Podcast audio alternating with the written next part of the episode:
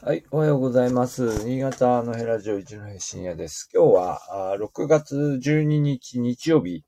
えー、です。えっ、ー、と、日曜日はね、あんまり普段お話ししないんですけど、まあ、今日は遅めに、えー、ちょっと9時半ですね、もうね、えー、お話ししてみようと思います。あの、昨日ですね、えっ、ー、と、えー、なんだっけ。UX の丸取りで、えー、虫崎という場所の、えー、ことを特集していたので、えー、まあその話をちょっとしようかなと思ったんですが、えっと、まあ、あの、このところずっと、まあそうですね、まあ結構長いスパンで、半年ぐらい SNS で結構ずっとあの、えー、なんだろう、ちらちらね、えー、記事は見ていたんですが、えー、まあ、佐渡の虫崎という場所で、えー、タチさん、えー、っと、池さん、ね。池さん、池、えー、池智子さんですけど、まあ、あの、池さんの方は結構、まあ、昔から知ってる方なんですけど、えー、ご二人がですね、えー、まあ、もともと新潟の方なんですが、佐渡に移動、移住して、えー、っと、カフェ、ウェディング事業を開業する。で、オープニングイベントが先週、えー、週末ですね、金土かな？金土で、えー、っと、虫崎という場所で行われたというので、えー、まあ結構、あの、いろんなところの取材が入ったりして、えー、まあ、あの、新聞、新潟日報も出てたし、えー、その、なんだっけ、丸取りでも特集したというようなことになってました。はい。えー、っとね、虫崎という場所自体を私ね、えー、知らなかったですね。えー、まあ、やっぱ佐渡って、あの、新潟市内に住んでいると、うん、まあ、いつも見えてるんですけど、まあそんなにこう行くかというとですね、まあ、大学生と話して、ここ、まあ、ずっと話していた経験からすると、えー、まあ、昔も今もというかですね、え、ずっとこの十数年の間、ほとんど変わらない、あまあ、安定的にな会話で出てくるのは、あの、修学旅行で行ったみたいなね。修学旅行で行くんですけど、以後一回も行ってないみたいな、18歳、19歳、まあ、と、会うことが非常に多い、そういう場所ですね。えー、あの、まあ、そんなに遠いわけでもないんですけど、やっぱり、うん、そうですね。新潟市民あたりの意識は東京へ、東京へみたいなね。ディズニーランドへみたいな。まあ、というのが、まあコロナ前の感覚ですし、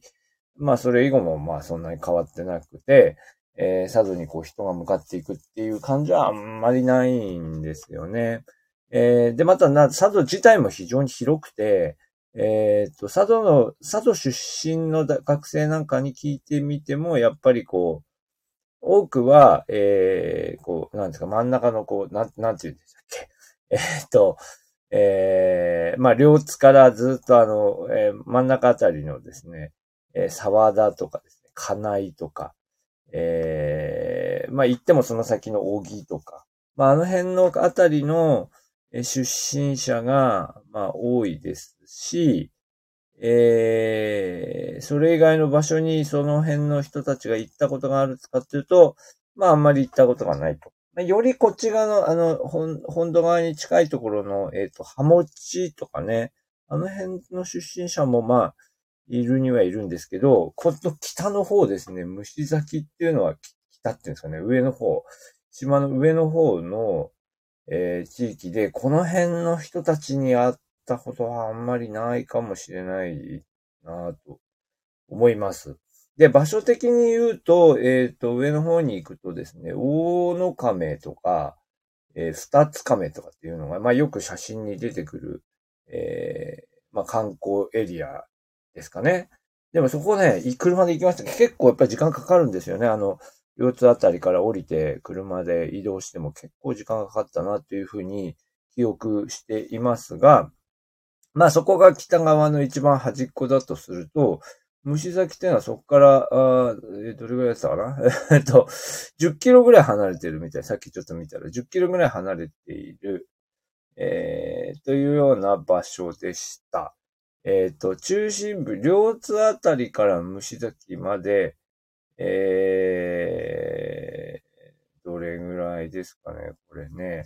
えっと、車で30分、25キロ。うん。まあ、これ車だったらね、行けなくはないですよね。でもまあ、両津、だから両津に住ん、両津っていうか街中に住んでる人行けなくはないけど、やっぱりちょっと、あの、出かける感じですし、えー、新潟市内から両津に例えば入っていって、と、となるとそっからやっぱり30分ね、結構距離があるかなという気がしますが、で、さらにそこから大野亀っていうのはもっと遠いんです、まあ、というような場所ですね。で、ここは、えっ、ー、と、どんな状態かというと、えっ、ー、と何、えっ、ー、と、人口が二十何人というふうに言ってましたけど、えー、まあ、それぐらいの状態で、えっ、と、なんかチラチラ出てましたけど、小学校の廃校というふうに書いてあったので、まあ、小学校は廃校になって、まあ、高齢化して人口が減ってっていう場所だと思いますね。えー、で、ここの、ここのこう、あの、民家、古民家、古民家かな。えー、古民家改装している様子もこうずっと見てたんですけど、えー、こう改装して1階部分をカフェにして2階部分を住居にするというので、すごい綺麗な、あのー、カフェと、それから、まあ、居住スペースも結構 SNS に載ってたりして、すごく綺麗な、あの空間を作られていましたし、まあ、その古民家の中に残っていた、こう、なんだ、なんだ、タンスみたいのとかね、ああいうのをこう使ったりして、非常に素晴らしい空間になってるなというふうに思いました。まあ、この池さんという方はずっとあの、えっ、ー、と、なんだ、ウェディングプランナーかな？私、あの、卒業生の結婚式行ったら、あの、池さんがいたりして、なんかそういう、あの、ところで、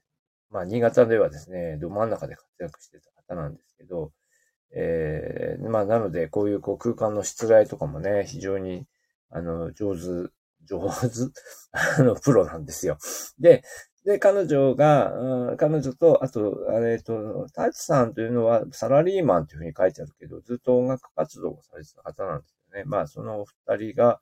あの、手掛けられて、えー、新しい、えー、まあ、カフェとしてオープンするっていうところをテレビでは結構フィーチャーしてやってました。あの、地元の皆さんと、だから虫崎も本当に、だから、まあ、典型的なこの集落の、あの、なんだろう、あの、村おこしの仕掛け人みたいな人とか、あとあれですよね、地域おこし協力隊が入ってるんですよね。地域おこし協力隊の若い人とか、まあそれにこう関わって、まあ、まあ、集落の人たちがこう、えー、比較的若い人たちが手伝ってくれたりして、えー、こう壁を塗ったりするところとかですね。まあ、そういうのをテレビでやってまして、で、まあみんなの協力も得ながら、あの、新しい空間を作った。えー、っていうような話でした。はい。えー、そうですね。えっ、と、佐渡、佐渡は異次元の補助金がありますね、というコメントをいただきましたが、そうですよね。はい。まあなんでしょう。だから、でも、まあ補助金を使って、結構やっぱりね、空間的には非常に大きいですので、あの、佐渡自体がね。だここをやっぱりもう少しそのポテンシャルを活かしていくっていうことも、新潟県としてもやっていきたいんだと思いますけど、なかなかやっぱりね、あの、そもそも新潟県民の関心がそんなに向いてないというような気もしますよね。うん。で、えー、ごめんなさい、話を戻すと、その、えっ、ー、と、この、で、で、昨日、おとといはだからオープニングイベントで、なんかこう、なんかライブみたいなのやったりとかしてましたね。えー、本間愛香さんってね、えー、柴田の出身の歌手の方を呼んに来てもらって、歌ってもらうとか、えー、いろいろやってましたし、食べ物は、食べ物はね、島薬膳というふうに言っていて、まあまあ、だから島の素材を使った、こう、あの、ね、料理ということなんですよね。えー、まあ、というのを、まあ、多分、日々、日々はそういう、こう、カフェを営みつつ、えー、で、でも、こう、あの、池さんの得意な、このウェディングを、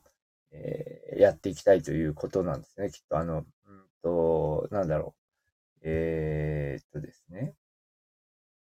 うんと、島ウェディングっていうふうに書いてある。いわゆるリゾート婚みたいなのの佐渡バージョンを開発していきたい。えー、で、えっ、ー、と、水に濡れてもいいウェディングドレスをを揃えて、揃えて、なんか、なんか、SNS で写真が載ってましたね。えー、なんだったっけ。えー、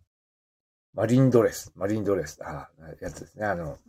あの、あれですよね。海辺で前撮りして砂かかりながら撮ってるみたいなやつですよね、あれね。あの、時々テレビとかで見ますけど、あれね。えー、ああいうのを入れて、とか、えー、というようなことで、えー、まあだから結局、あのー、多分、あの、池さんのその長年のこの経験の中で、やっぱりこう、この、まあ、なんでしょう、このマリンドレスを含めて、まあ、島ウェディングをめぐるいろいろなこう、なんていう、えー、人材とか、そういうのも、あのまあ、新潟側がの方が多いんでしょうけども、まあまあ、あの、ある程度こう、抑えてあって、まあ、そういうこう、組み合わせの中で、えー、まあ、新規事業としてやっていこうということなんだろうと思います。えー、まあ、虫崎という場所のこのロケーションから見て、えー、その、やっぱりカフェ一本で、なんかやっていくとかっていうなると、なかなか大変そうだなというふうに思いますけど、まあ、そこはやっぱり、この、なんていうか、いくつかのこう、事業の組み合わせの中で、えー、ここの場所で何かを営んでいこうというような、え取り組みというふうにお見受けしました。え